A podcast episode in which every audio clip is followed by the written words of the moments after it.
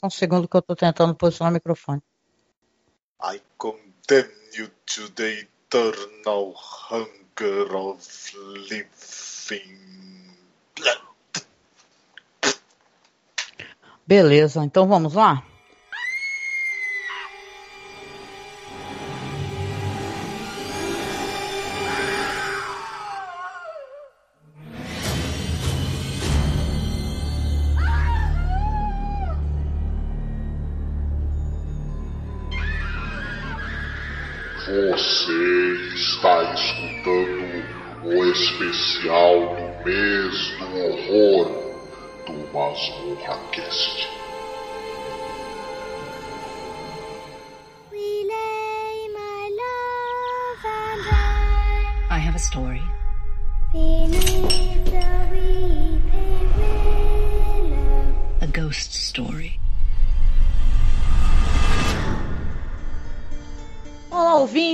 Seja bem-vindo a mais um podcast do Masmorra Cast. Eu sou a Angélica E eu sou o Marcos. e esse mês a gente tem por hábito fazer os nossos especiais do mês do horror, né? E a gente vai começar esse especial falando sobre filmes é, de terror que se passam em mansões, né? É uma brincadeira que a gente quer fazer, é, porque vai ter estreia dessa série da Netflix do Mike Flanagan, né? Que é The Haunting of Bly Manor, né? Que é o mesmo diretor que fez do The Haunting of Hill House, né? Que a gente gostou muito, né? A gente é super fã do, do Mike Flanagan, né, Marcos? Sim, o Mike Flanagan ele é um craque das adaptações, né? Ele adapta muito bem coisas do Stephen King, podemos, podemos né, conferir isso na própria Netflix. né? E agora ele com essa série que trata né, de famosas mansões do universo aí da literatura de terror, vai ser bem interessante. Foi, foi bacana a série que ele fez do livro da Shirley Jackson e agora vai a temporada que vai estrear vai contemplar aí a famosa mansão do, do, do- livro famosíssimo da Volta do Parafuso. Vamos ver no que, que vai dar isso daí, né? Sim, que é um conto de 1898, né? Do, do Henry James. A Sim. outra volta do parafuso. Já tem aquele maravilhoso filme Os Inocentes, né? Que a gente Sim. gosta pra caramba com a Débora Carr, né? Mas a gente vai fazer o seguinte: a, gente, a nossa dinâmica aqui no podcast hoje vai ser assim. Nós vamos falar sobre filmes que se passam em mansões, né? é, assombradas. Tem algumas que são nomeadas, eu acho que é isso que é a brincadeira mais interessante, né? Porque, por exemplo, eu vim a, a descobrir que a, a mansão aí do, da outra volta do parafuso é Bly Manor, é, através, né, sabendo que vai sair aí a série do, do Flanagan, né? Porque eu sempre chamava de mansão mal assombrada. né? Então, é interessante, né, a gente pesquisar essa questão dos nomes, né? E eu quero dizer, porque a gente, eu tenho muito orgulho disso, né? Porque foi uma sugestão tão natural e eu fiquei tão feliz quando isso aconteceu, né? Porque eu lembro que quando eu comentei sobre a, a- essa série da Netflix da Residência Rio, eu havia comentado com os amigos, num desses BPMs que eu gosto de gravar, né? Que a gente faz recomendações, eu comentei que seria legal se o Flanagan começasse a pegar outras mansões de filmes de terror, né?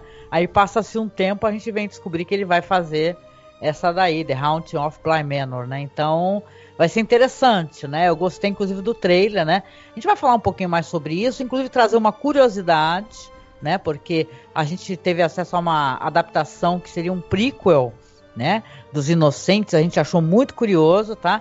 Mas a gente vai agora nos adentrar a algumas recomendações de filmes legais com algumas mansões que têm nome e outras a gente vai mencionar o, a locação, né? Que isso também é interessante, né? Já que são visuais bem góticos e tal, né? Teve toda aquele é, aquela busca, né? Do lugar perfeito, né? Para poder ser gravado, né? Vamos lá? Vamos, vamos. E aí, Marcos, o que, que você sugeriria é, que nós começássemos aqui a nosso bate-papo, né? Nossa conversa sobre as mansões mal assombradas ou, ou mansões famosas de filme de horror. Se tem alguma que você gostaria de mencionar logo de cara? Bom, eu gosto muito do filme. Você também acha? Você também gosta, na verdade, desse filme, que é aquele maravilhoso The Legend of the Hell House, ou A Casa da Noite Eterna, como ficou conhecido no Brasil. É, Hum, e a mansão onde as coisas se passam, né? Que é, uma, é a mansão Belasco. Eu não, eu, não, eu não tenho informação exatamente se essa mansão existe. Esse lance da mansão Belasco que você comentou é porque o nome, a mansão sim, ela existe, onde o filme foi gravado, né? Só que aí é o nome da locação, né, e tal, né? É o que eu Certo. lembre, né? Aí eu- quem estiver ouvindo nos corrija. É, a mansão não é nomeada. Uhum. Esse filme é baseado num livro do Richard Matheson, né? Ele mesmo escreveu o roteiro e tem a direção do John Hugh, que o pessoal vai lembrar desse, desse diretor, talvez porque ele dirigiu coisas para Hammer, né? E tudo As Filhas de Drácula, aquele famoso filme com as duas vampiras gêmeas, Hum, Né? sim. é dirigido por ele. E esse, esse é um dos filmes de mansão assombrada que eu mais gosto. Primeiro porque ele tem uma, uma atuação sensacional do Rod McDowell. Enfim, Ah.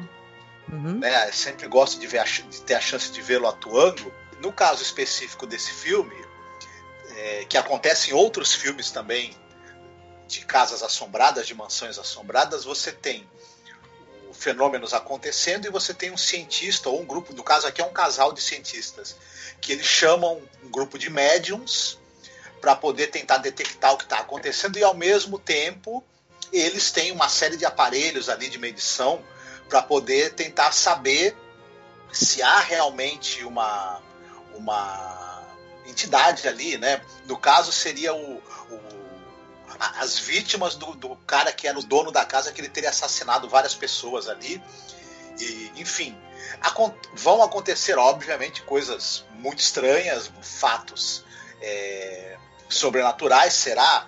É, pessoas vão se ferir, obviamente, mas o filme ele é muito apesar de- de- dele trabalhar esse material que é bastante comum do gênero, digamos assim, é, as soluções que o roteiro tem para criar suspense, para criar sustos, para criar intriga na nossa cabeça são muito boas, muito interessantes e aproveitam maravilhosamente bem a geografia do, dessa mansão, né?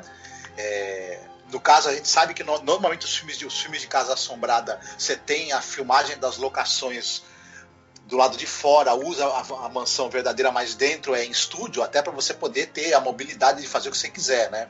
Se você está numa, numa mansão que pertence a alguém que você alugou para fazer o filme, você não pode fazer todo tipo de coisa, não pode quebrar nada, destruir nada, né? No estúdio você tem muito mais liberdade para poder, né, usar efeitos especiais, tocar fogo no que precisa, enfim. E, enfim, um excelente exemplar do gênero, assim. Nos anos 70 você teve muitos filmes né, de Casa Assombrada, nos anos 60 e 70. Eu acho que, o, que o, esse gênero ele teve seu auge nessas duas décadas aí, né? Sim, né? É um gênero muito querido, né? É, tanto que a gente resolveu falar muito sobre as mansões, principalmente, porque estava complicado da gente conseguir é, falar sobre casas, né? Que é o que mais tem são casas mal assombradas, né? Porque englobaria uma quantidade de, filmes bem maior, né? Mas eu gosto muito desse Legend of Hill House, que, por sinal, é, como você falou, tem o Roger McDowell, né? Que a gente gosta pra caramba dele. Fala muito sobre ele quando ele participa, né? Participou de alguns episódios de Além da Imaginação. E aqui no Brasil saiu como A Casa da Noite Eterna, né? E, cara, é- tem um pôster muito divertido também, né? É uma, uma questão até interessante, engraçada de perspectiva, né? Tá, eu gosto bastante desse filme. Uhum. Tem um negócio também que, no caso específico desse filme, eles têm uma máquina lá, uma engenhoca, né? Que ela, ela meio que concentra as informações do- do- do- dos dados que são recolhidos de- das manifestações né, sobrenaturais da casa. É um negócio interessante. Não sei se você Sim. lembra desse detalhe, né? Que me Sim, chamou lembro. muita atenção quando eu vi o filme. Sim, não, tem um visual ótimo, assim, os- um, pra época, uns efeitos especiais bem interessantes mesmo, assim, sabe? Tem uns elementos de, de ficção científica, na verdade, também. Está um pouco no, é, é, no, no meio do caminho, assim, né? É, tem as manifestações sobrenaturais e- ou, ou paranormais e tem também essa coisa do, do- da ficção científica desses aparelhos hipermodernos para conseguir captar, né? Os fenômenos. Eu também acho isso me, me, me chamou muita atenção. Uhum, sim, sim. E é engraçado, né? Porque tem um outro filme também de Casa Mal Assombrada e tal. Aliás, é um gênero que foi também se.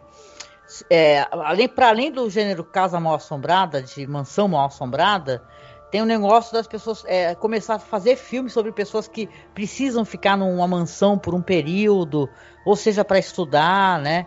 E tal. Então isso é bem interessante também, porque a gente pensou até que tinha um filme americano, que é um remake, que seria um remake deste filme, só que não é. Né? Pior, né? Do filme lá da Shirley Jackson, né? Do, do- baseado no livro da Shirley Jackson, né? Que a gente vai comentar Isso. também do, do The Hunting, né? Que é o nome do, do filme, né? Ah, Isso, a gente vai comentar ainda do Desafio do Além, que é a versão boa, e vamos comentar da, da continuação de 99, da, da refilmagem de 99, que é a versão que não presta, né? Que é uma bomba. Tudo bem. Que é, que é com o Liam Neeson, né? O... e a Catherine Zeta-Jones. Exatamente. Eles negam, mas participaram desse filme. Brincadeira. Faz parte, né? Então, eu queria aqui na, na minha recomendação, né? Tem muita coisa e tem uma possibilidade da gente nem conseguir mencionar tudo, né? Mas tem um filme que a gente até assistiu, a gente não, não tinha assistido, que é um filme de 44, que aqui no Brasil ele saiu como Solar das Almas Perdidas, né? The Uninvited. Então esse filme é, é um filme que é, eu achei muito curioso, assim, apesar de ser um filme que ele tem uma pegada é, muito menos de terror, talvez, né? As pessoas falam que ele é um filme emblemático, porque ele assentou, assim, do gênero alguns cacoetes, né? Alguns estereótipos e tal, que depois foram muito reproduzidos, né? É um filme ali que é dirigido pelo Lewis Allen e estrelado pelo Ray Milland e a Ruth Russell, né? Você gostou desse filme aí? Que a, a trama é a seguinte, que dois irmãos, né? O casal ali, o irmão e a irmã, eles compram a mansão, que aí no caso a mansão seria nomeada como mansão Windwards, né? Que é ali na beira de um penhasco da praia, né? E tal. E você fica até se perguntando por que, que alguém é, é construiria uma mansão num penhasco, né? Da praia, né? Mas a questão é que tem uma, uma coisa sobrenatural nisso daí. Eles compram uma mansão por um preço muito módico, né? Não desconfiam, né? Que o cara aceita é, que eles paguem bem menos. E aí descobrem, né? Que a mansão é mal assombrada. Né, tem uns, uns choros né, durante a noite, né? O cara vai viajar, demora dias para voltar. Quando volta ali com a governanta, a mulher passou noite sozinha, né, irmã dele, né? Eu até achei uma personagem muito corajosa, né? E depois vai ter uma trama também de assassinato e tal, né? De uma trama é, de um relacionamento de traição, né? Por isso que esse fantasma havia sido ficava ali, né? É, assombrando as pessoas, né? Então eu gostei bastante desse filme, apesar de ser um filme que tem um, momentos é, engraçados, né? Uma, de uma certa leveza, né? E tal, de, de humor, né? De romance, né? Ele tem todas as coisas que faziam sucesso, né? Na época. Ele faz essa mistura de gêneros, né? Você tem, você torce ali para que a Ray Milland e a Gayle Russell, né, fiquem juntos, né? Porque o, que o namoro deles dê certo, né? Que, desde muito cedo no filme vai se desenhando ali um interesse romântico entre os dois, né? É, a gente também torce ao mesmo tempo para que os dois irmãos, que é o Ray Milland e a Ruth Hussey, é, não, não consigam, né, ficar na casa que eles, que eles juntaram todo o dinheirinho que eles tinham para comprar, né? E tudo mais. A gente fica tentando querendo saber qual é o mistério por trás da atitude lá do, do, do avô, né? Da Estela. A gente sabe que, que a casa está sendo assombrada aparentemente pelo, pelo fantasma da mãe, né? Da Estela. Da, da Mary Meredith, que é o personagem. E, a- e o avô da, da, da, da personagem, da Estela, não quer de jeito nenhum que ela se aproxime da casa. Ele, quer, ele, ele faz um preço mais barato para se livrar, para alguém comprar logo e para manter a neta afastada dali, porque a neta tem muita curiosidade, tem, tem carinho por aquele local onde a mãe dela viveu tantos anos, né? Mas Uhum. e aí tem um mistério que a gente quer saber por quê, né? Não é, não é, é, não se resume ao fato da casa estar assombrada, né? Tem uma razão para que essa- aquele fantasma fique ali.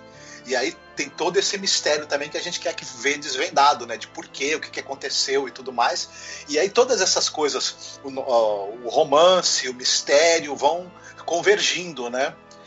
À medida Uhum. que a história vai evoluindo, tudo. É um filme, que, claro, ele não. E é, convenções de gênero, como você falou, o uso dos, do- do- dos sons, das vozes chorosas dos fantasmas, essa coisa da trilha sonora ser, ser muito utilizada para criar o clima. enfim, é, os efeitos, os efeitos é, visuais que sugerem os fantasmas, né? Aquelas criaturas meio nevoadas, assim, que você não define exatamente a fisionomia, o uso das sombras, é, todo esse, esse, essa, esse, essa gramática aí que vai ser usada a exaustão depois nos filmes de Casa Assombrada, um pouco foi estabelecida nesse filme de 44, que é bem divertido, bem, bem, bem gostoso de se assistir para quem gosta de um clássico. Talvez para as plateias de hoje não vai, que estão acostumadas com o o Insidious, que estão acostumadas com, Invocação do Mal, não vão se assustar, provavelmente. Mas é, é um filme bacana de se assistir assim. É um filme bacana, um filme leve, né? Para quem não gosta de daqueles filmes mais pesados, assim, sobre assombração, né? E tem uma coisa interessante também, né? Que a gente estava conversando, a canção tema, né? Stella by Starlight, do Victor Young, fez tanto sucesso, né? Que é uma música que toca no filme, né? Que ele fala que compôs para a moça, Stella, que se tornou um clássico do jazz, né? Uhum, grandes nomes aí, grandes vozes é, cantaram. Se eu não me engano, a Ella Fitzgerald também gravou e é belíssima a gravação dela. Enfim, filme memorável. É. Sim, engraçado é que os irmãos, ali tu falou da Ella Fitzgerald, né? E os irmãos são Roderick e a Pamela Fitzgerald. tá vendo? E tal, né? E essa, né? e essa mansão tem nome também. Quem sabe Flanagan pega no futuro, hein? Na, a, a mansão Windward. Essa daí é mencionado Isso. o nome dela. Durante o filme. É um filme legal. Ele, como a gente conversou, ele tem aquele negócio de ele, o que fazia sucesso, os romances e tal, né? Ele então tem, tem o romance, tem um certo humor, né? E, e, os temas musicais acompanham isso também, né?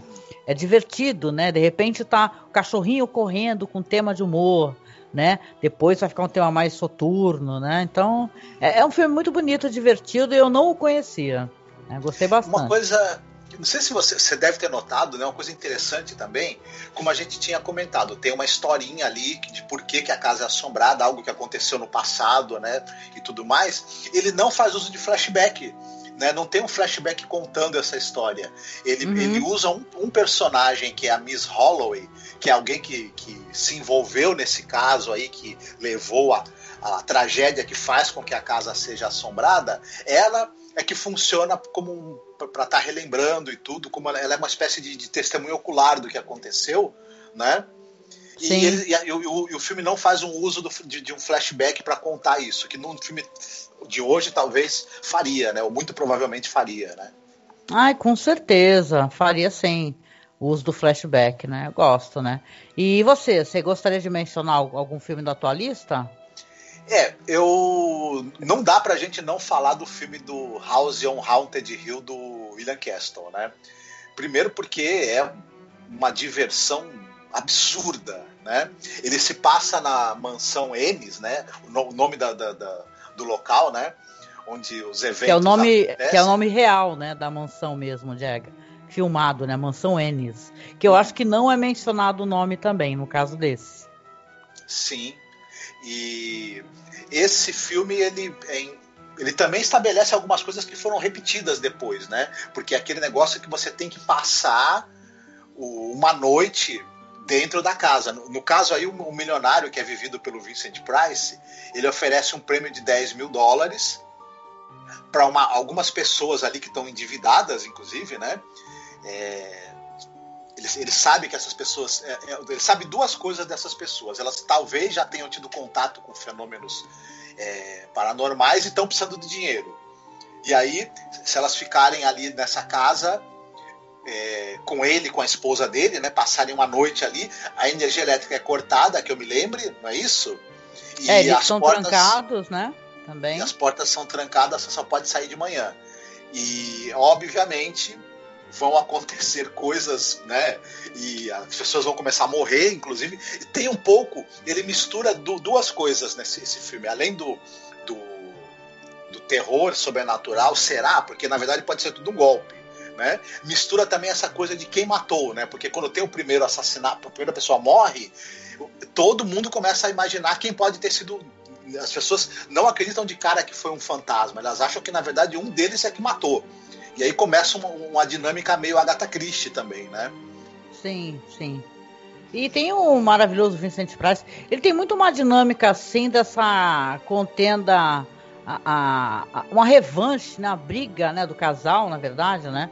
As cenas são divertidíssimas, né? Das aparições fantasmagóricas. Né? Depois houve um remake desse filme também, né? Fizeram já um outro remake. É, que nem os 13 Fantasmas, né? Porque também tem uma versão antiga e tem uma versão moderna. Né? Então, na verdade, é- é, esse daí tem uma, tem uma outra versão assim que tem um ar mais de seriedade, né? E tal, né? Então Sim. é, é- é muito divertido. O de 99 você assistiu? Você quer comentar? Que eu não assisti o de 99. Olha, faz um tempão assim que eu, que eu assisti. E eu, eu lembro que na época até que eu gostei. Eu não achei um filme ruim, não. Né, e tal. Porque, mas eu não tinha assistido a versão do Vincent Price, assim.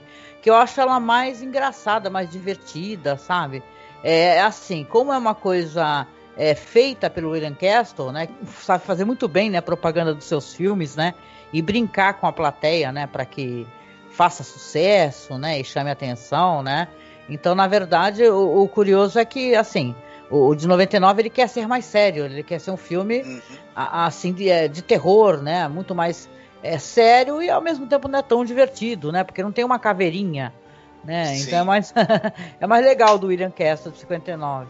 O, o de 59 tem uma malemolência, né? Uma, um toque de, de, de humor e de, que é muito bacana, né? De, é, é um filme quase camp, né? Sim. Tem, tem um pouco dessa coisa do, do chamado do, do humor camp que a gente tinha nos anos 50 e sobretudo nos anos 60, né? E é, é bem, é bem bacana. Tem essa coisa re- realmente, né, do, do, do- esqueleto, né? Do, do- do fantasma que, que, é, que, é um, que, é um, que é um esqueleto que se mexe. Será que é um que é mesmo? Ou será que é alguém? E tudo. E tem a coisa também do poço cheio de ácido, que é algo que também o, o diretor e o roteirista ali eles pintam e bordam com essa história do, do, do- do- poço de ácido e dessa coisa da, da, da vingança do, do, do Vincent Price contra a esposa que quer matá-lo para ficar com a amante, né? Enfim, Uhum. É legal, né? As pessoas, as pessoas recebem aquelas cartas, né? E tal, e ele parece que escolheu a dedo, né? Todas estão com problemas financeiros, né? Você vai sendo apresentado aos personagens de uma maneira, uma maneira muito curiosa, as pessoas chegando de carro, conversando, né? E tal. E depois eles entre si, né? Então eu gosto bastante da brincadeira que é feita, né? Na, no filme, né? Desse negócio de parece que o cara ele é, ele é capaz de aceitar qualquer negócio, sabe? Precisando de dinheiro. Então é, é curioso. E essa mansão aí, né? Já que a gente tá falando das, das mansões, que é a mansão Ennis, ela é uma mansão que ela é, é curiosíssima, né? Uma mansão que tá, se não me engano, tá em Los Angeles. E ela é feita com, com um visual meio maia, né? Ela tava até em decadência e tal. E, e ela tem um visual interessantíssimo mesmo, né? Do que o, que o filme soube se aproveitar muitíssimo bem. Né, do visual dessa mansão. Eu vou tentar deixar na publicação as mansões que a gente vai mencionando, deixar uns textos legais que o pessoal andou publicando sobre, sabe, as informações. É, ela, a fachada da mansão, os portões, ele- eles, eles são como se eles têm aquela, como você mesma falou, né? Tem uma temática ali me- meio meio asteca, meio maia, né? Uma coisa muito curiosa. Ela meio- ela, ela parece um pouco uma pirâmide maia, né? Ah, também no seu formato. Isso Uhum. gera uma estranheza logo de cara quando você está assistindo ao filme, você sabe que aqui o- a- as pessoas vão ter que passar a noite ali. Isso por si só já gera um. Você fala assim, eu não sei se eu queria passar a noite aí, inclusive. Um lugar curioso, né? É, altamente meio, meio suspeito. assustador. É, sim, Sim. Aí se Vincent Price ainda abre a porta e te chama pra entrar e que você fala, ixi, lascou-se. o Vicente Price estava com tudo nessa época, né? Ele Uhum. realmente ele se tornou uma, uma figura muito famosa e muito bem humorada, né? Ele re- sempre retratou esse vilão muito bem humorado e é divertido, eu gosto, né? Sim, sim. Nesse caso do filme, ele não é, não sei nem se, é- é- se ele é exatamente um, um vilão. Ele tem algo de vilanesco, mas a gente entende as razões dele. A história tem muitas reviravoltas, na verdade. Eu não vou nem citar elas para não, não entregar, porque de repente Aham. alguém vai, vai for assistir, vai ter o prazer de ver as, as, as viradas e as reviravoltas que o roteiro dá. Né? Sim, a, é, a gente está comentando, mas não estamos dando spoilers, né? Para o pessoal poder acessar, né? Aliás, gente, uma coisa, né? Que é bom sempre falar: esses filmes que a gente vai mencionar, todos têm no Okeru. né? A gente conseguiu assistir vários em qualidade e tal, todos no Okru, que é aquele Facebook russo, né? Sei lá, aquela, aquela rede social russa, né? Aonde o pessoal faz o piloto de filme, tem vários canais e tem os canais específicos de terror e a gente encontrou todos lá, todos, todos, muito legal mesmo, muito fácil de acessar, né? Então vou deixar tudo linkadinho na publicação. Se você está escutando direto o podcast pelo feed, dá uma acessada lá no nosso site, tá? Vamos lá então, vou comentar aqui, inclusive mencionando o nosso amigo, o Rodolfo ia participar com a gente, né? Ele é um ouvinte lá do Pod Trash. Acabou que não rolou, infelizmente, a participação, mas vamos, né, aguardar o Rodolfo para uma próxima, né, Marcos, né? A gente ficou ansioso de conversar com ele. E ele até falou: "Não esqueçam de mencionar o filme The Changeling, que é um filme sensacional." Né, Marcos? Que aqui no Brasil acho, que saiu como Intermediário do Diabo ou A Troca, se não me engano, que é do Peter Medak. Sim, sim. É, eu gosto demais desse filme por N razões, né? Primeiro porque eu esses filmes de, de, casa assombrada e filmes de terror em geral, mas especificamente falando desse gênero que nós estamos falando aqui das, das, das mansões assombradas e tudo mais, é, o próprio a própria geografia da, do, do, desse tipo de filme, você está numa casa enorme, é, normalmente é uma, é uma casa de, de, de, estilo antigo, com muitos quartos, muitos corredores, escadarias, ma, a, muitas, muito, a casa tem que estar tá mal iluminada, né, tem que ter sombras e tudo mais. Então, é um lugar que você pode esconder coisas para assustar o público, você pode esconder o jogo do público à vontade né? E, e, ter todo tipo de surpresa. Então é muito fácil você cair no susto fácil.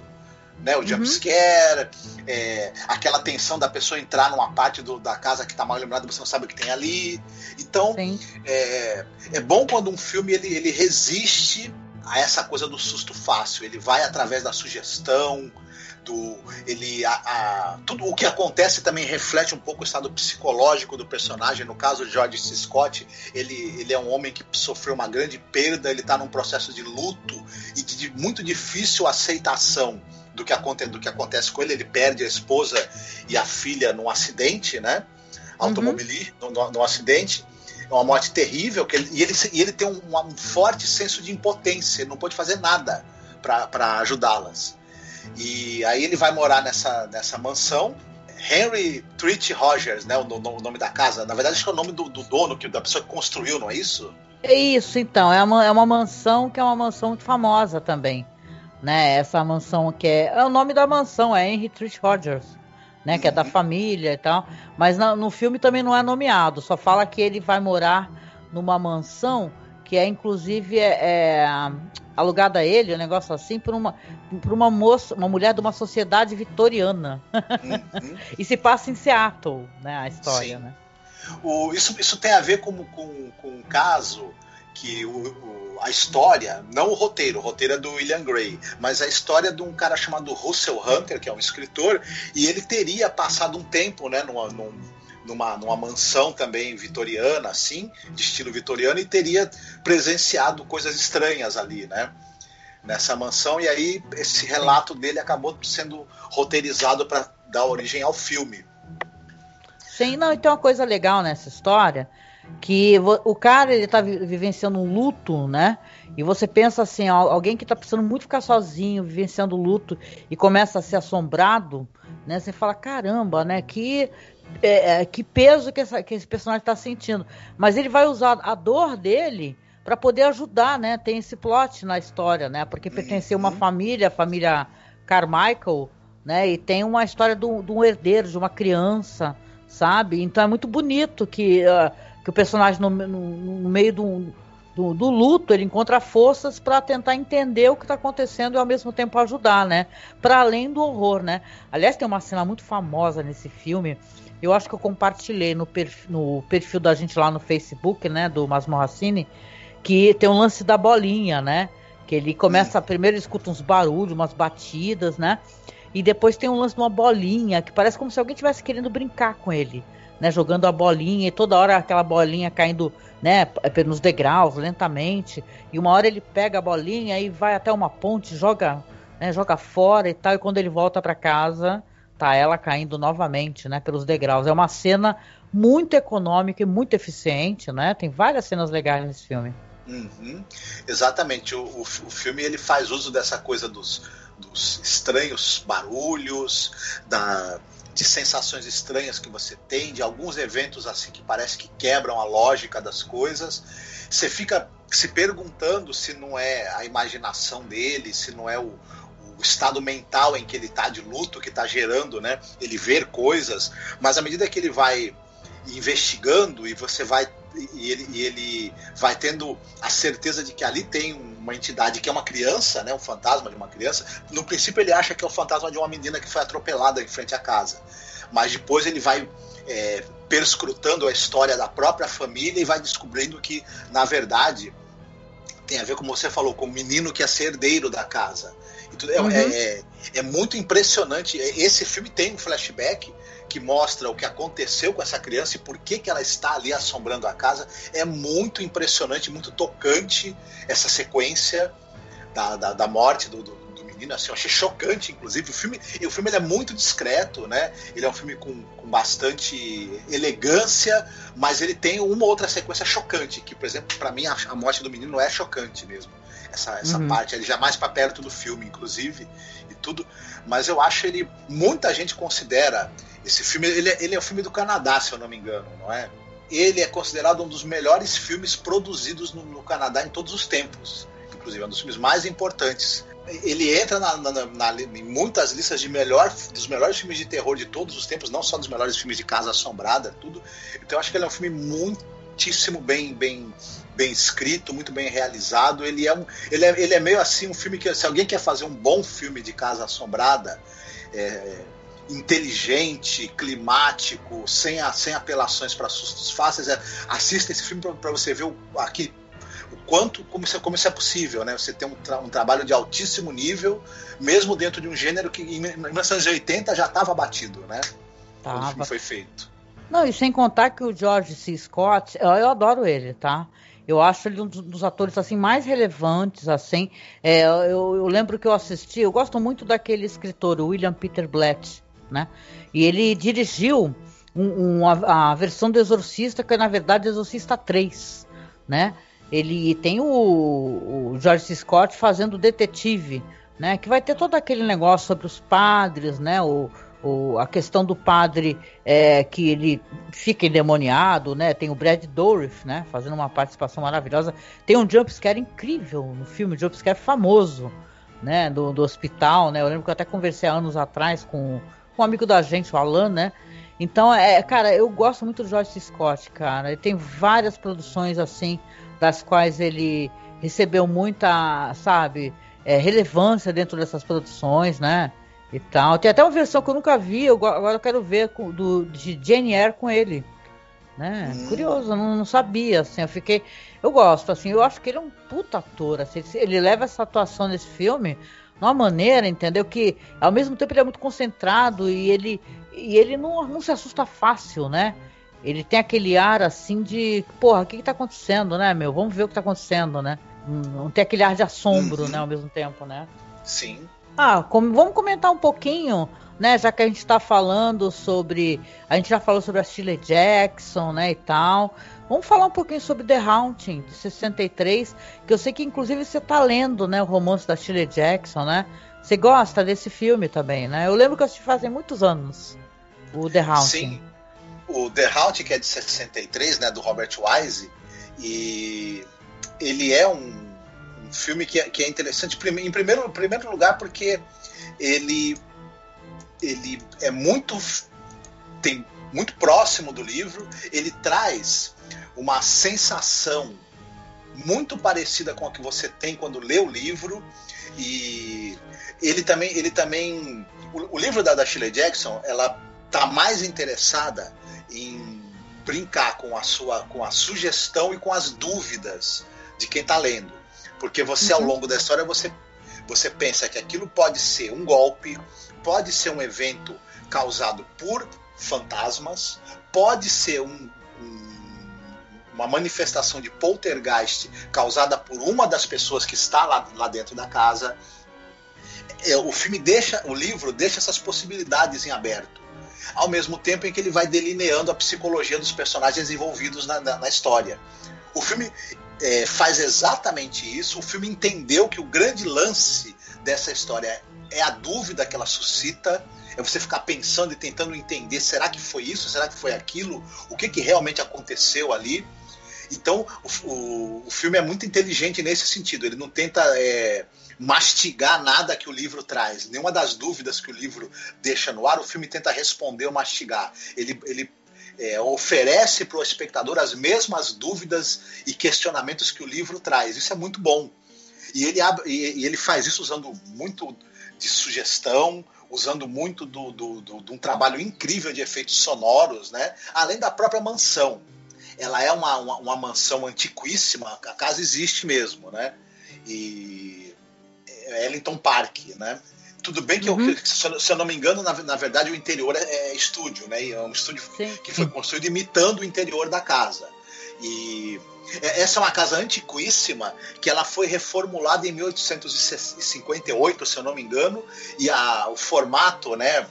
que a casa aparece é dessa reforma que teve. A casa em si é impressionante. A quantidade de, de, de detalhes na decoração e são detalhes até que chegam a ser até excessivos, né? Cada superfície da casa ou é entalhada ou tem alguma padronagem, enfim.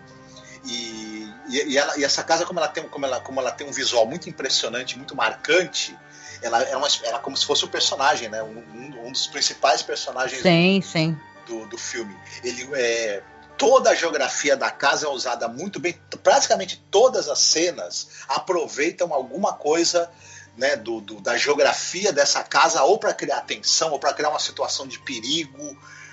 Enfim, ele, ele, ele é um, esse filme é muito exemplar em como você usa o set de filmagem de maneira inteligente, de maneira estimulante, para que aquilo sirva para a história.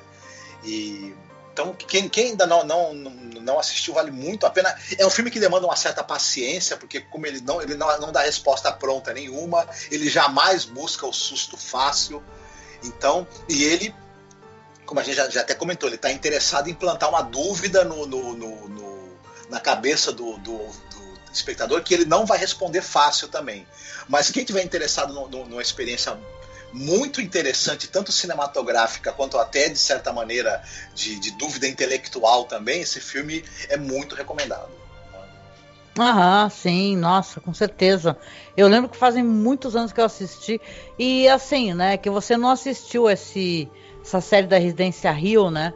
Mas o pessoal fala que tem alguns elementos assim bem parecidos, né? A questão até da personagem, né? Porque a Shirley Jackson escreveu uma personagem que na verdade é lésbica, né? Então é, uhum. é, é, bem interessante isso daí, né? Num, num, num filme clássico, né? Fica claro no filme, de alguma maneira, também, essa essa, essa, esse relacionamento que parece que ela tem com outra personagem? Ou não? O que, que você acha? Tanto no, no livro quanto no filme, você tem isso, é, discretas sugestões. É como eu falei, é, nada é, é dado é dado para você de mão beijada. Será que é? Será que não é? O, o, o, tanto o livro quanto o filme sugerem isso de maneira muito elegante, né, e muito é, dúbia. E, vo, e, você que vai ter que talvez interpretar e dizer se é, se não é. Uhum.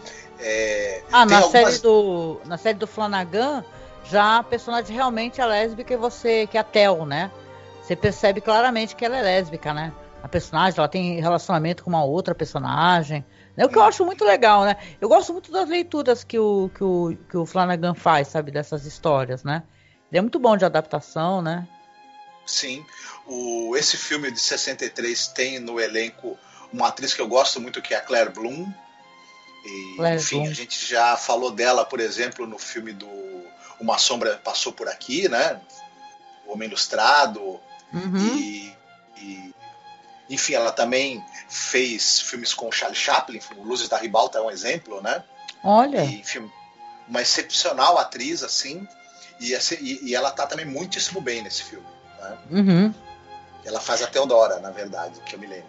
Né, é, a Teodora, né? A Tel, né? Ah, deixa eu te perguntar um negócio aqui, né? Eu gosto de comentar. Eu sei que é, é um filme que as pessoas não gostaram, né? Mas tem que- essa questão assim, não ele, o filme em si, né? Mas o que ele inspirou, né? Que tem a, a- aquele filme da mansão Winchester, né? Que é um filme. O pessoal não gostou, realmente é um filme cheio de clichê, de jump scare, né? Filme até com uma atriz muito foda, né? Que é a Ellen Mirren, né? Mas o filme não funcionou muito bem. Mais uma coisa curiosa aqui, né? Já que a gente tá falando de mansões e casas assombradas e tal, que aquela minissérie Rosehead, né? Que é o nome da mansão Rosehead, do Stephen King, ela é, é uma minissérie interessante, né? Eu até me peguei pensando, talvez como o Flanagan já, já fez adaptações de Doutor Sono, quem sabe talvez ele pegasse futuramente essa outra mansão, né, Rosehead, né? Porque não sei se você sabe, é, essa mansão Winchester e também esse filme The Haunting, né, que é inspirado no livro da Shirley Jackson, são as inspirações do Stephen King para fazer Rosehead, né? Então ele, ele fez Rosehead, que é conta a história de um milionário, uma mansão que o milionário deu de presente para a esposa e ela acaba desaparecendo, né? Já havia acontecido isso também com a filha do casal e anos depois uma parapsicóloga ela vai reunir um grupo de paranormais para desvendar os mistérios da casa, né? Coisa que vai ser uma tarefa ali que não vai ser nada fácil, né? Hum. e tal. Eu também tenho inteirinha, viu? Não que errou. E eu gosto que eu acho divertido é, nessa minissérie, né? Que é uma sequência de minisséries, né? Que saíam, né? Que o Stephen King escrevia muito, acaba, acabava saindo como minissérie. Também a outra curiosidade é que tem um filme, tá? Que é o, o Diário de Erin Himbauer, né? Que tem relação também com essa história de Rosehead, porque é essa mansão, exatamente, é o Diário da Mulher que, que vai desaparecer, né? Futuramente. E, cara, é legal, né? A produção que seria ali. O King apresentou primeiramente ali pro, pro Steven Spielberg, né, em 96. Tinha interesse, como eu falei ali, de fazer um, um remake, né, do filme do Robert Wise, The Haunting. E depois, mais pra frente, foi bem na época, por sinal, que ele sofreu aquele acidente, né? Uhum. Inclusive, ele estava ali, ele conseguiu encontrar depois a pessoa para poder fazer a, a, a direção, né? Que é o Craig R. Bexley, né? E tal, que tem a Nancy Travis, né? Tem o Julian Sands, né? Olha, quem gosta dos, dos filmes antigos, Warlock, né? Que saudade. Mas é, é um filme legal, assim, é, é muito morno e muito lento. Ele tem aquele, aquela dinâmica bem de minisséries, né? Como são as minisséries do Stephen King, né? Se você agora tá para sair, por exemplo, né? Eu, eu me empolgo quando começo a falar de Stephen King, né? Agora, agora tá para sair, por exemplo, Dança da Morte, né?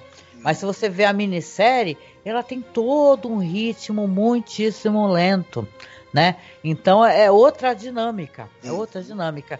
Mas eu gosto, eu recomendo também assistirem aí Rosehead, né? Que é o nome da, da mansão, né?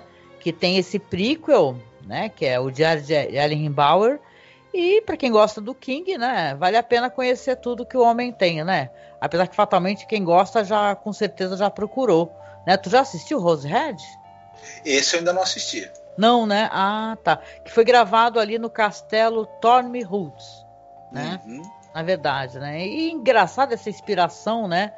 É, dessa história dessa casa Winchester, gente, que eu.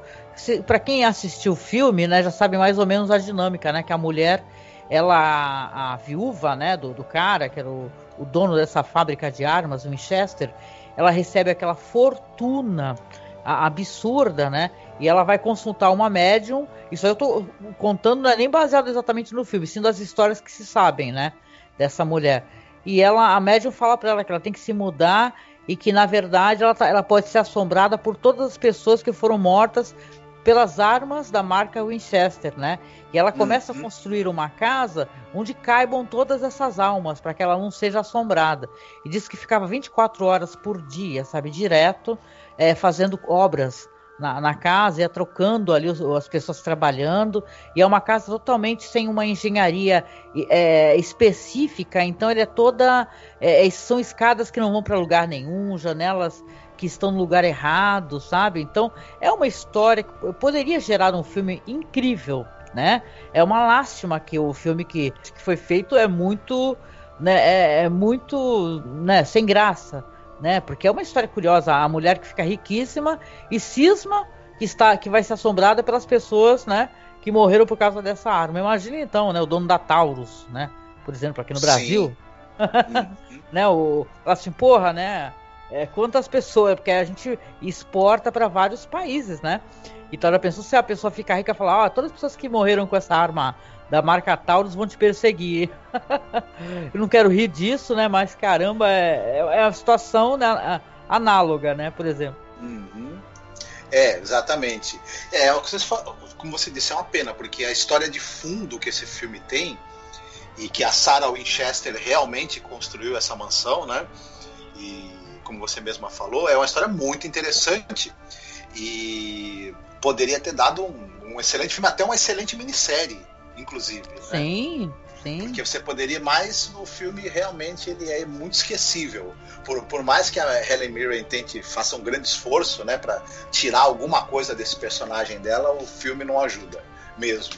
Né? Uhum. Ah, com certeza, né? A Ellen Mirren salva esse filme, é terrível. O, o gênero casa, casa assombrada e tudo, ele tá muito, muito esgotado. Tem, tem exceções, como por exemplo a minissérie ali do Flanagan, né? Uhum. E tal, e, e que provavelmente na próxima temporada a gente também espera que vá ser muito boa. Mas nos cinemas tá difícil. Né? Nos últimos tempos aí aparecer algum filme do gênero que vale a pena ser visto. Né? Sim, E- sim. Ah, vamos falar um pouco. A gente fa- falou muito de fantasmas, né? E eu acho que seria interessante a gente comentar é, as questões que vão mais pro lado do Lovecraft, né? Porque a gente tem pelo menos duas produções que elas se passam também locais que são é, que são que acontece uma história de horror, né? Por exemplo, Castle Freak, né? Do Stuart Gordon, né? Que é um filme de 95, baixíssimo orçamento, com o Jeffrey Combs, né? Que se passa num, num, num castelo, né? Na Itália, né? Que ele tem uma coisa de criatura assim meio corcunda de Notre Dame, né? Tem uma criatura é, é, é horrorosa, né? No filme, né? Até, até para um filme de baixo orçamento, ele tem uma maquiagem muito curiosa.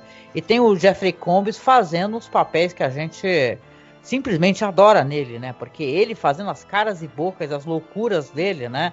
Ele faz um cara que ele é um, ele herdou, né?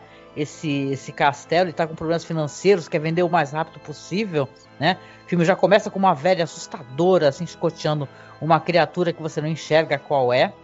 Aí ele vai chegar com a mulher, né? A, a, a filha que é cega. Aí se sabe, então, que através de um flashback que ele é alcoólatra e ele sofreu um acidente, morreu o filho dele. E por causa desse acidente a filha ficou cega, né? Então a esposa quer terminar o casamento de qualquer maneira, né? E tal. Ele vai se enfronhando numa situação, né? né? Porque ele- eles começam a escutar barulhos e tal, né? Aonde eles vão descobrir, isso não é spoiler, gente. Né? Eu acho que tem até no trailer, né? Que, que tem essa criatura tenebrosa, Lovecraftiana, sabe? Que ela é até um sexploitation. Esse filme é engraçado, assim, que ele tem uma das cenas de sexo, né, que é o momento onde ele fica bêbado, ele acaba levando uma, uma prostituta, né, pra, pra, pro castelo lá e transa com ela, que são uma das cenas mais vexaminosas e engraçadas que eu já vi. Né? Então é esse Castle Freak que também tem lá pra assistir lá. Saiu como, no Brasil como Herança Maldita. Né? Não confundam com outro filme, tem um outro filme aí chamado Herança Maldita, que não é, viu? O do, o do Stuart Gordon é de 95, né? E uma curiosidade que é o mesmo local aonde ele gravou, porque tem uma versão dele do Poço e o Pêndulo, né? Que a gente assistiu, não sei se você lembra. É muito Sim. divertida, que tem o Torquemada, né, e tal, né? O lance de perseguição a bruxas, né, no, no, no filme. Então, cara, eu- puta que saudade, porque o Stuart Gordon faleceu não faz muito tempo, né? E tu fica, caraca, assim, dos diretores que, sinceramente, eu, eu mais gostava, assim, sabe? Eu, eu adorei esse filme, esse filme é divertido, né? Ele é, é um, um filme, assim, que você vê que os caras não tiveram nem condição de fazer divulgação, né? O filme saiu direto pra VHS, mas dá pra você assistir de boa e se divertir muito com Castle Freak. Uhum. Já que a gente está falando nisso, eu, é, vale a pena a gente citar também o Roger Corman, né?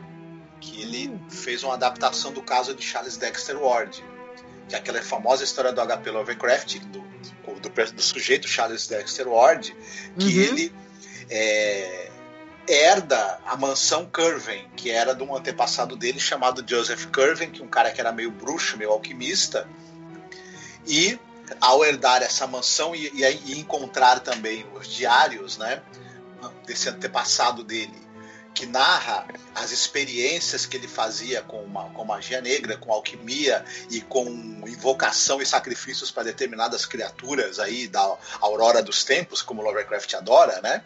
E tudo mais. E, e também tem uma, uma certa fórmula para trazer os mortos à vida. E tudo isso né, aparece também um, um, um é contemplado no, no, no, no, filme do Roger Corman, né? Com o roteiro do Charles Belmonte diga-se passagem, o Vincent Nossa. Price uhum. no papel principal. Então é um filme Muito interessantíssimo. Bom. E já que ele está falando do Corman, é, esse filme está dentro de um, de, um, de um, ciclo de filmes em que ele fez adaptações do Poe. A única exceção é essa, que é um, que é um conto do Lovecraft. Mas você tem A Queda da Casa de Usher, por exemplo, né, que no Brasil tem o título do Solar Maldito, e em que você tem a Mansão Usher, que é aquela casa lindíssima, né? Da, é, porém habitada por dois irmãos que são doentes, né? Tem, tem alguma estranha, doença estranhíssima e que está relacionado com a casa também, né? À medida que, a, que eles vão se deteriorando, que a, que a, saúde deles vai se deteriorando, a própria casa vai se deteriorando também. Uma história muito famosa do Edgar Allan Poe, também muito bem uhum. é, adaptada pelo, pelo Roger Corman e tem o Poço e o Pêndulo do Roger Corman também, que, onde que o cara vive numa, mans, numa mansão, meio mansão, meio castelo, que foi é, propriedade do antepassado dele, que era um cara né, torturador da Inquisição. E aí também vão acontecer fatos é, estranhíssimos ali. Ele vai começar, ele vai encontrar a câmara de tortura que fica ali no, no subterrâneo do, da mansão onde ele mora e vai começar a, a, a, a, meio que ser possuído pelo espírito desse antepassado dele e vai querer fazer o uso dos instrumentos de tortura que tem ali guardados. Caramba. Né? Então, é, né, nesse ciclo de adaptações do, do, do, dos contos do Edgar Allan Poe e do, do Lovecraft que o, Roger Corman fez, as mansões, as casas têm também um, um papel preponderante assim no, no contexto das histórias, né? Sim, sim, com certeza. Legal. Não, e comentando também, né, porque a gente já vem chegando aqui mais ou menos ao final do podcast, né, falando de mansões assim com a temática Lovecraftiana, né, e tal, com uma outra vibe que não é de fantasmas, né, tem a, a, aqueles dois filmes, né, que a, a Herança de Valdemar, né, a Herência Valdemar, né, que é dirigido ali pelo José Luiz Alemã, que, cara, esse filme tem o Paul Nash, né? Que é aquele ator muito famoso, né? Que, que fazia os filmes de lobisomem, né? E tal. Eu lembro que a gente gostou muito, né? Demorou tanto para sair o segundo filme, La Herência Valdemar 2, é La Sombra Proibida, que, uhum. cara, é, é, aparece o próprio, né? O Cthulhu, né? O, do, no filme. É, é, muito legal, assim, para poder, falar de uma coisa assim de um outro lugar, né? Que esse é um filme que eu tenho que fazer a revisão, mas eu lembro que na época eu assisti e gostei bastante do filme, né? É um filme que é um filme que o Paul Nash faleceu, acho que logo depois, né? Acho que ele não chegou nem a ver o filme e ficar pronto. Pois é, é, é um e é uma pena porque o, o, esse primeiro filme ele é muito interessante, né? Ele um dos personagens do filme é, é o Aleister Crowley, diga-se passagem, né? Você Sim. tem ali nessa, nessa, nessa mansão Valdemar era, era local de um culto, tinha o Aleister Crowley como líder, né? E esse culto tinha relação com você abrir dimensões para entrar em. É, você abrir portais para a dimensão desses seres ali, né? Que eram os antigos, né? Que um dia já, já, já dominaram a Terra. Os, os deuses antigos que um dia dominaram a terra, o mundo, que é uma coisa aí que você tem, tira dos livros do Lovecraft, né? Uhum. E, primeiro filme é muito interessante, até porque tem até essa coisa do, do, eles abrem o portal e primeiro vem o mensageiro e esse, esse mensageiro já é uma, uma criatura absolutamente assustadora, né? E ele Sim. vem preconizar a, o retorno dos mestres dele.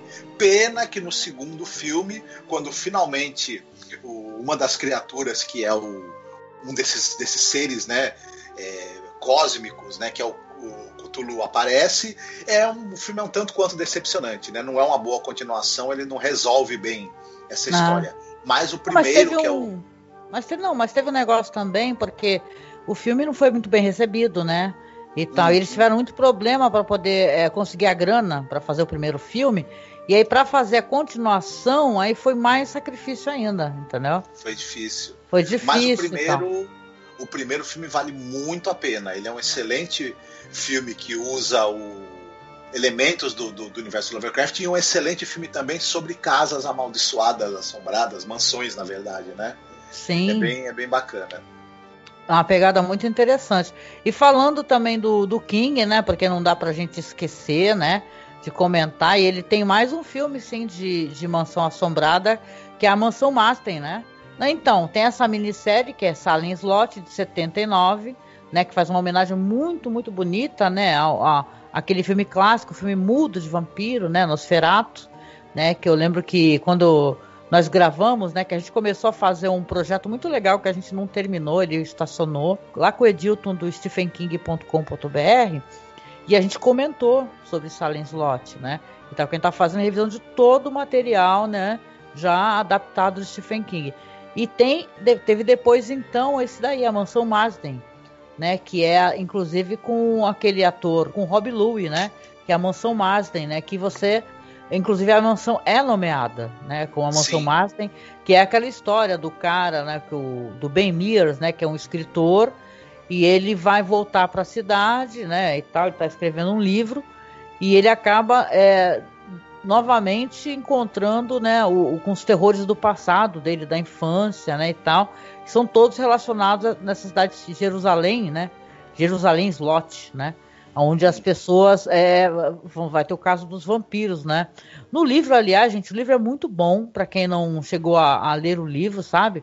Que é a hora do vampiro, né?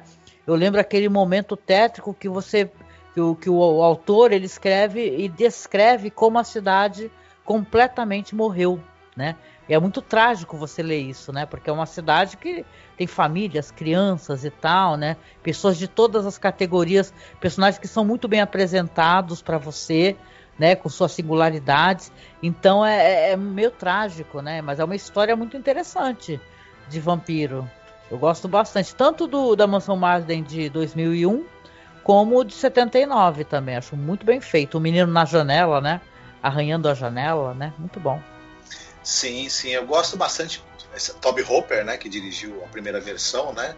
E eu, eu gosto bastante. E é interessante que o- esse- essa cidade de Jerusalém Slot, ela aparece em várias histórias do King, né? E sempre acontecendo al- al- algumas das histórias mais das coisas mais terríveis que acontecem no, no, no King Universe acontecem nessa cidade. Essa cidade é um lugar péssimo para se, se viver. Se alguém tentar te vender uma casa barato, um- fazer uma pichicha para te vender um apartamento em Salem Slot, não compre de jeito nenhum, porque lá só rola a presepada da- do pior tipo possível, né?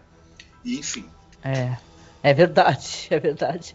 Né, É uma dimensão honrosa também para o filme do Alejandro Amenábar, né, que é Os Outros, né, onde você também tem uma mansão, uma propriedade gigante, né, que você vê que tem uma mãe que cuida dos seus dois filhos, né, que eles têm é, uma alergia à luz, né, e você vai ter os empregados chegando ali e o cotidiano da bizarríssimo, né? E surpreendente, né? Para quem nunca assistiu, também não vamos entregar, né? Mas eu gosto muito, muito dessa história que foi gravada uma parte naquele Palácio de los Hornilhos, né? Na Espanha, né? Um lugar, lugar lindo, lindo. Eu gosto como Alejandro Amenabar ele faz as, as produções, assim, uma produção gótica, né? Eu lembro que esse filme, né? Que dizem que vai ter um remake, né? Pelo que eu tô Credo. lendo por aí na internet, dizem que vai haver um remake, né? Eu acho que não há necessidade, porém, né? Assim, que é, ele trouxe novamente essa questão gótica, né? Do- Hum. Dos fantasmas, e uma coisa fantasmagórica, surpreendente. Eu lembro que a gente comentou quando a gente conversou com o Douglas naquele vídeo que a gente tem sobre os, as fotos pós-mortem, né? Que ela encontra um livro de fotos pós-mortem, né? E isso é surpreendente para ela também. É, um- é um filme maravilhoso, assim. Ca- Cada vez que eu faço a revisão, eu gosto mais desse filme, os outros de 2000. É muito bom. Então, eu acho esse filme, ele é absolutamente perfeito é, em todos os sentidos. Ele, ele- é perfeito nas atuações. Ele é, o roteiro também é do próprio Alejandro Amenábar. Ele tem um roteiro que ele é cirúrgico para criar um clima de, de, de, de apreensão, de medo, de plantar dúvida.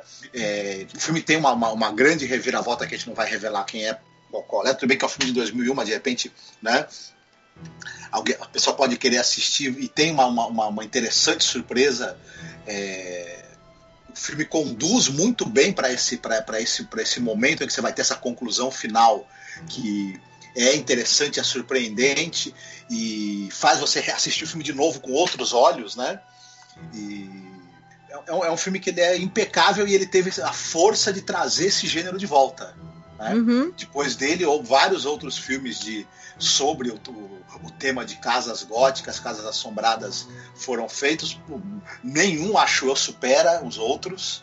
Me desculpem, os outros filmes que, que também são interessantes, mas os outros, ele, ele meio que nesse, nesse meião aí do início dos anos 2000, ele caminha sozinho no, nível de qualidade dele, tanto é, de roteiro, de atuação, de, de fotografia, de, de, de, narrativa. É um filme absurdamente bom. Enfim. É, ah. uhum. Total e completamente filme de atmosfera, né? Sim. É, no, no, momento algum ele vai, ele vai usar o susto fácil, ele vai usar o jump scare e outros elementos todos que a gente que a gente já falou aqui, né? Mas ele uhum. vai usar, mas ele vai usar perfeitamente bem essa coisa da, do fato de que as casas elas têm uma memória, né? No, no, na argamassa delas está a argamassa da casa está impregnada com os dramas que se passaram ali e esses dramas podem afetar as pessoas que ali que ali vivem, né? E, e, e o quanto é, o, as almas ali do, das pessoas que viveram tem, não querem deixar o local e todo esse, esse clima e, e, toda essa, essa coisa que que é esse grande imaginário das casas é muitíssimo bem aproveitado de maneira muito elegante nesse filme né? Sim. A atuação monstro da Nicole Kidman, né? Com certeza, nossa. É um filme quase que de investigação, né? Porque uhum. ela começa a investigar o que está acontecendo. Né? Então isso é Sim. é muito legal, né? E tem aquele final interessante e surpreendente, né? Gosto demais, né? E a gente prometeu que a gente, antes de terminar o podcast, a gente ia falar sobre um prequel, né? Que foi feito sobre essa história dos inocentes, né? E eu gostei muito, muito, assim, assistir.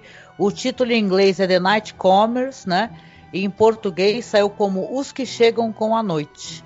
Né, que ele vai contar, vai narrar assim, né? Porque para quem conhece a história dos inocentes, que é a outra volta do parafuso, é, é a história de uma governanta que ela vai chegar numa mansão, tem que cuidar de duas crianças, um menino e uma menina, né? Tem uma, uma mulher que trabalha lá, uma senhora, e ela vai sendo surpreendida assim pelo comportamento das crianças, né? E tal, e certas é, é, figuras que assombram o lugar, né? E você fica pensando, eu sempre pensei, caramba, eu gostaria de saber como é que é essa história. Eu não tinha conhecimento com Michael Winner, em 71 tinha feito esse Os que Chegam com a Noite, The Night Comers, que tem o Marlon Brando, gente, é um filmaço. Tem o Marlon Brando, tem Stephanie Beacon, é Beacon o nome dela, a Tora Bird e o Harry Andrews. É, é muito ousado, na minha opinião, por ser uma, um prequel, né, dessa novela e contar como é que era a dinâmica desses personagens. É, você vê que as crianças realmente elas foram influenciadas, principalmente o menino, por esse personagem, o Peter Quint, né? Então você fica, caramba, né? Como é que te, foi a dinâmica? O que, que, aconteceu nessa situação? Como é que esses personagens é, é, afetaram tanto essas crianças e tal, que elas não conseguem se libertar? Né? Então, claro que é uma história muito passível a várias interpretações, né? Tanto o filme com a Deborah Carr como o conto do Henry James, né? Você fica entendendo, tem várias leituras, inclusive, que na verdade isso é tudo da cabeça ali da dessa professora, dessa mulher, dessa preceptora que está chegando, né? E, e, uma questão de frustração sexual, amorosa, né? Tem várias leituras interessantes. Mas aí quando você vê o filme, né? E você vê é, o, o que o, o, esse personagem do Marlon Brando ele faz, como é que o que, que as crianças veem, né? Aí você fica, é, é, é eu acho que é essencial, né, Marcos? Seria um filme essencial para as pessoas, inclusive, assistirem antes de começar a assistir essa, essa nova série do, do Flanagan, The House of Bly Manor. O que, que tu acha? Sim, é, o, todo mundo conhece, né, o, o filme de 61, né, o, que é Os Inocentes, do, do Jack Clayton, um dos mais perfeitos filmes de terror de todos os tempos, né, uma das melhores adaptações de um livro para o cinema. Uhum. Enfim, e diante do, do, do, do, do filme de tamanha excelência, que é o filme que, de 61, é, a gente fica até se perguntando, pô, é, o pessoal resolveu fazer um pré, um prequel, explicar como é que foi, né, a relação que, essa, que as crianças tiveram com esse personagem, o Peter Quint, e com a Miss Jessel também, que era a antiga preceptora deles, né, que Sim. são os dois fantasmas que aparecem, né, para as crianças no- no- no- na história do- da volta do parafuso. E eu, eu admito pra você que antes de eu assistir, eu, eu, eu- fui meio que pensando assim, hum, isso aí É, parece que tá certo. querendo. Ainda mais porque é um filme o que é de 71, um filme do. do Os Inocentes é anterior, né? Aí você Uhum. fica com aquela sensação angustiante, você fala, nossa, é alguém que tá querendo se fazer dentro de uma coisa que já é perfeita, né? É, é- é que nem esses comentários que eu vejo que o pessoal, com razão, né? E tal, fica com o pé atrás, ai, o que, que esse cara vai fazer com os inocentes, né? Tem tantas adaptações dos inocentes, né? Por quê, né? Mais uma adaptação, né? Então, é, é, para mim foi surpreendente, absolutamente surpreendente. Sim, e para mim é, ele funciona perfeitamente como história prequel. Ele, ele faz sentido tudo o que acontece. A gente consegue enxergar a história do- da volta do parafuso como desdobramento dessa história que é contada perfeitamente. As, as coisas realmente se encaixam ali. É, a, a volta do parafuso é uma história muito, muito é, elegante e, e- e que ela também trabalha mais com a insinuação. Essa história que é contada nos que chegam com a noite, ela, ela o- os, os elementos ali de corrupção de menores, os, os elementos de, de- de perversidade sadomasoquista do personagem do Peter Quint, eles são é, mostrados abertamente, né? É, a Uhum. relação amorosa dele com a, com a, com a preceptora, né? Tem O- cena de bondagem, né? E tal, né? De Isso, amarração.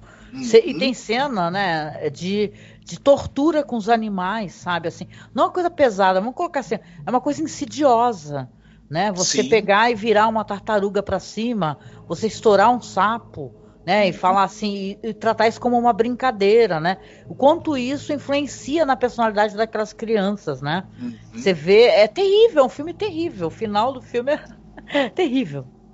Sim. E você já sabe, né, o que vai acontecer, né? Porque tá, tá chegando a outra governanta, né? A outra Isso. profe- Uhum. A gente já sabe que esses dois personagens vão morrer, né? Tanto é que serão fantasmas que irão é, assombrar a casa, né? A, a propriedade ali na, na história, na famosa história da volta do parafuso, mas é, todo o drama que levou a, a- que leva a levar à morte deles, para mim é muito bem construído, muito bem é, esse, esse roteirista, o Michael Hastings, ele era um cara roteirista de televisão, né? Escreveu, Uhum. inclusive, é, vários episódios daquele é, A Casa do, Terror, do, do- do Horror da Hammer, né? Ah, E- sim. Uhum. Mas ele é muito habilidoso, ele consegue realmente é, escrever uma história que, que faz sentido, se encaixa perfeitamente com, com, com, com os desdobramentos né, que a gente vê depois no, no- no- na história do Henry James e tudo mais. E dirigido pelo Michael Winner, que é um cara que ele dirigiu um excelente filme de terror que a gente já comentou em outras oportunidades, que é o Sentinela dos Malditos, né? Sim. Uhum. E Tem é até um é- podcast do, do mês do horror, né? Daquele ano, sobre Sentinela dos Malditos. Uhum, E é famoso também por ter dirigido é, três exemplares da série é, Desejo de Matar, do, com Charles Bronson. Né? Talvez ele seja mais lembrado até por isso e tudo mais. É, mas era um cara muito habilidoso e ele mostra muito a habilidade dele nesse filme. Esse, esse filme ele tem uma narrativa meio clássica por um lado, mas ele trata de maneira bem ousada de temas que, que dão para ele também um- um, uma modernidade, né? Para esse filme. É, tem, é, tem é, quase um sexploitation, sabe, alguns momentos, né? E, e é perturbador, gente. É, pertur é absolutamente perturbador. Porque ao mesmo tempo onde ele sabe dosar muito bem, né? O, o que ele pode mostrar, né? a- tem certos momentos que fica horrorizado, assim, com o que, que a criança tá fazendo, então o que, que a criança tá repetindo, né? Tá replicando o Uhum. comportamento do adulto que é absolutamente, né? que não, não podia é, é, não podia de maneira alguma, né, ensinar certas coisas para criança, né, e tal. É uma, é você invalidar sentimentos bons, né, e tornar engraçado e divertido sentimentos ruins, né. Então é, é realmente você você assistir esse filme e depois assistir Os Inocentes, tudo, tudo se encaixa na tua cabeça, né? Porque você, tudo bem que eu acho que existe uma graça e uma, uma coisa, uma palavra que você falou, elegância, em você apenas sugerir algo que aconteceu, né? Você falar assim, olha, é, esses personagens existiram nessa casa, só que eles tinham uma influência negativa sobre essas crianças. Eu lembro que, que num, num, dos podcasts que a gente já gravou, eu tinha até uma percepção inquietante que talvez eles fossem abusados sexualmente de alguma maneira, mas pelo jeito nesse, nesse prequel, né, que é que foi criado. É, não, não é isso, mas é um abuso você também é, ensinar valores ruins, né? Então eu fico pensando assim, cara, é muito interessante as, as duas maneiras, né? Como o nosso olhar pode ser lançado para essa história, sabe? Que tudo se encaixa, né? É muito legal, cara. Então, se eu tiver que recomendar alguma coisa para vocês, todos os filmes aqui, obviamente, são muito bons. Mas caramba, assistam esse The Night Commerce, né? Que é os que vêm com a noite, os que chegam com a noite, que ele é imperdível, absolutamente imperdível. É muito bacana, vale a pena mesmo. E é isso, né? Logo mais está lançando aí a série do Flanagan, que eu não vou perder, porque é até engraçado, né? Beijo pro meu amigo Alan, se ele estiver escutando esse podcast, lá do Rio de Janeiro. Mas assim, eu sou fanzoca o Marcos também é muito fã do, do Mike Flanagan, né? É, realmente tem umas, uns filmes legais. O primeiro filme dele, né, que é o Absentia, ele é incrível, maravilhoso. Para quem não viu, fica aqui a recomendação. Vou tentar linkar aqui também na publicação. Ele tem outros filmes de terror e eu acho que ele mexe com o gênero com muita criatividade. Adoro tá, essa adaptação do livro do Stephen King, Doutor Sono, que ele fez. Já assisti a versão é, Director's Cut e tal. Gostei bastante. Sei que tem gente que não gosta, né, mas eu gostei bastante. Né? Então eu tô ansiosa. Né? Ainda mais que você vê, né, assistindo o trailer aí do The Haunt of Bly Manor, que tem aquelas atrizes e atores que ele, ele sempre né, trabalha junto, né? Tem atriz que faz a Tel, se eu não me engano, também. Então, cara, né? Vale a pena demais você acompanhar. E a gente vai acompanhar junto aqui. Quem sabe a gente comenta futuramente algum BPM, né, Marcos? Exatamente. Tendo a oportunidade, né? A gente comenta assim porque é, essa série tá, tá muito bem feita, né? Pelo menos a primeira temporada foi excelente, né? Então é um assunto que vale a pena a gente tratar. Com certeza. E a gente vem encerrando aqui o nosso primeiro programa, né, do mês do horror. Espero que a gente consiga fazer pelo menos um por semana para vocês, né? A gente sempre encerra com aquele podcast especial, né? Onde a gente trata o Halloween falando do cinema de vários países. Se você for no nosso site, já falamos do Japão, já falamos da França, já falamos da Rússia e leste europeu, já falamos de Austrália. Nossa, a gente já falou de muita coisa aqui. Se você for, tem muito material. Itália, Espanha e por aí vai. Brasil, né? Porque vamos lembrar que nós temos um terror de altíssima qualidade, né? Então a gente fica aqui, tá? Com o nosso primeiro programa. E agradecendo a você, né, Marcos? Quer deixar alguma mensagem no primeiro podcast do mês do horror? Se você mora numa casa antiga, né? Enorme e com muitos locais é, ocultos, com muitas passagens é, escondidas, e você está escutando sons estranhos, você está vendo sombras se movendo e objetos mudando de lugar sem motivo e etc e tal, você é, tá lascado, coitado. é, procura um psiquiatra e se o psiquiatra não resolver, põe essa casa à venda logo, porque é, é problema isso daí, viu? Crianças chorando às três da manhã quando você mora sozinho e não tem filho, não sei, não é bom. Olha, chorando não sei, mas rindo, querido, dá medo, né? Nunca passei por isso, mas caramba, é isso, gente. Então, olha, nosso convite de sempre, tá? Acessem lá a nossa página no Facebook, que é facebook.com.br masmorracine. Nosso Twitter é arroba. Instagram é arroba masmorracine. E se você puder nos apoiar, tá? Nos apoie, se for possível, ou compartilhando essa publicação para os seus amigos, ou então nos apadrinhando no Padrim. Por quê? O que, que a gente faz com o dinheiro do Padrim que a gente recebe? A gente usa para poder pagar o servidor, manter os nossos podcasts no ar. Então, estamos tentando juntar uma graninha para poder melhorar os equipamentos, né? E, né, vamos em frente, né? Estamos aqui começando mais um projeto. Vamos curtir então esse mês do horror, né, onde a gente vai terminar com um podcast todo especial. Eu tenho certeza que vocês vão gostar muito, tá? Então, um abraço e até mais, gente. Fiquem bem, se cuidem.